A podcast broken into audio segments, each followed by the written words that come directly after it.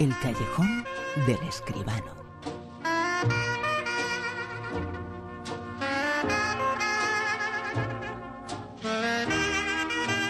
Con José Manuel Esquivano, muy buenas José Manuel.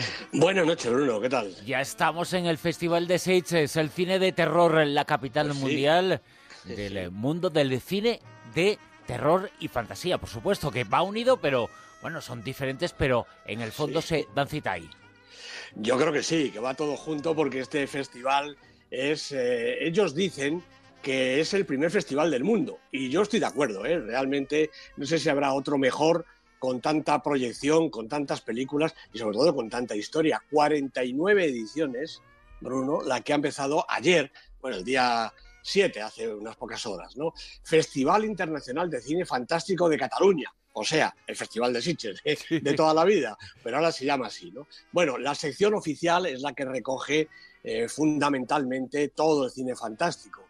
Este año ofrece títulos sensacionales, títulos como Inside de Miguel Ángel Vivas, que ha inaugurado, y luego La Bruja de Blair, la segunda versión, la que han hecho los americanos, Perro come perro, Crudo, que no es que el perro esté crudo, sino que es otra película distinta, La autopsia de Jane Doe, Proyecto Lázaro, Salvar al vecindario, Somnia dentro de tus sueños, Tenemos la carne, Amor de bruja, esta no es la de Blair, sino que es otra, El demonio de neón, y así hasta 30, 30 títulos, 30 películas en la sección oficial con eh, autores eh, a repartir como Paul Schrader, Jonas Cuarón, Mateo Gil, Takashi Miike, Adam Wingard, Park Chan-wook, Nicholas Winding Rev y otros menos conocidos, pero realmente creo que no se puede pedir más para una sección oficial. Pero es que además de esta sección oficial de Fantástico, hay más de 30 secciones paralelas,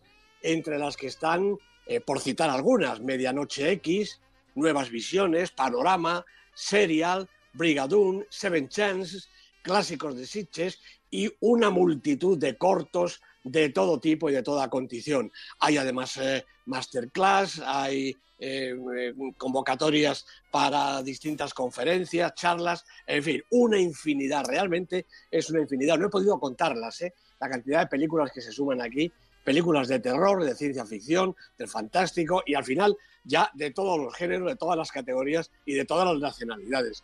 Un auténtico festival, un auténtico festival para el cine, para el cine de género y también para la ciudad, porque Sitges, como cada año, se vuelca en su festival, como cada año todo el mundo participa, eh, ciudadanos, instituciones, ayuntamiento, comercios, todo el mundo. El Sitges vive para su festival y realmente se lo merece porque es un auténtico acontecimiento. Una de las cosas eh, que se están destacando mucho, en cierto modo, está con él y es una forma de representar la figura de una de las eh, personas que más ha hecho por el cine de terror y cine fantástico, Alejandro Amenábar.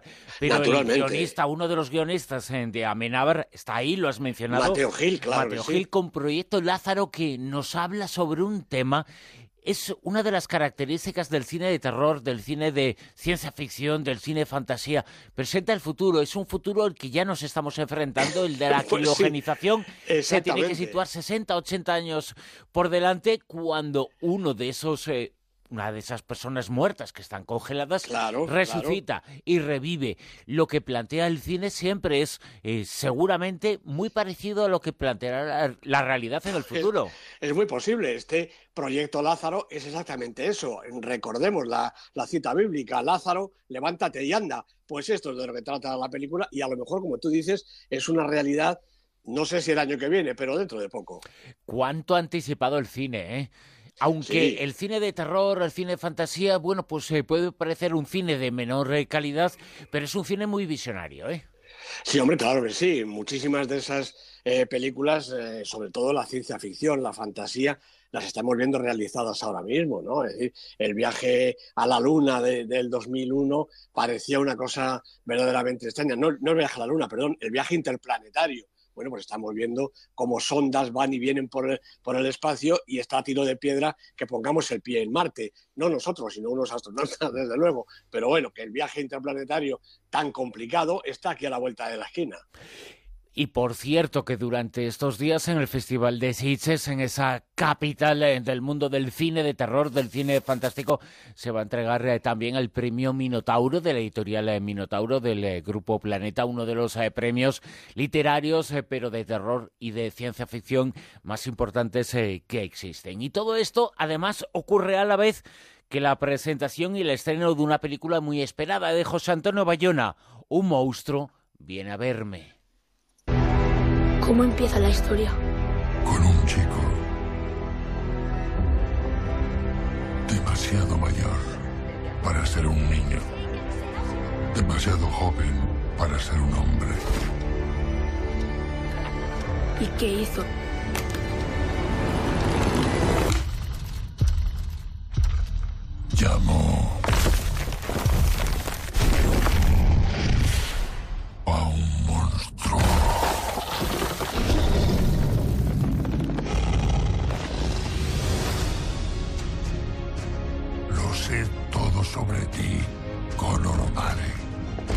Bayona de nuevo en la gran pantalla y de nuevo se supone que será un gran éxito su película.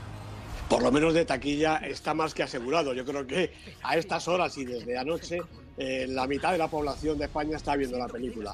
Bueno, un monstruo viene a verme, Juan Antonio Bayona, J. Bayona, como a él le gusta que le llamen, la película que interpretan Luis McDougall, Sigourney Weaver, Felicity Jones y Liam Neeson en la voz del monstruo hay que decir que un poquito, yo diría sensiblemente mejor, incluso que la voz del doblaje. La voz de Liam Neeson en la película es absolutamente terrorífica, grandiosa. Es la tercera peli de, J. Bayona tras esos grandes éxitos que, de los que todos nos acordamos, El orfanato y Lo imposible. Y nuevamente con un crío de, protagonista, eh, Conor O'Malley, que es eh, este chaval estupendo Luis McDougall, yo creo que es casi, casi lo mejor de la película. Bueno, Connor es un chaval de 12 o 13 años que se enfrenta a una vida terrible, a una situación tremenda. En el colegio sufre el acoso de sus compañeros, un grupito de estos malasangres que le tienen eh, puesta la señal y no le dejan vivir. Y lo peor es que su madre ha enfermado de cáncer con muy poquitas esperanzas de sobrevivir. El chaval prácticamente se lo hace todo en casa porque la madre está media en la cama apenas sin fuerzas ni, ni para levantarse. La única posibilidad que tiene Connor es huir de la realidad y pedir ayuda a algún ser eh, poderoso, como por ejemplo el monstruo que él y su madre habían dibujado cuando era más pequeñillo. Y el sueño se materializa cuando aquel árbol centenario que está allí enfrente de su casa se convierte en un gigante animado capaz de acercarse, de cogerle y de contarle historias, historias reveladoras que le ayudan a expresar su miedo y su rabia y también le ayuda mm, al final del todo a encontrar el camino de la verdad. Bueno, toda la película está encaminada a ese clímax, que no voy a revelar, desde luego, dejando por medio, yo creo que momentos magníficos desde la perspectiva visual.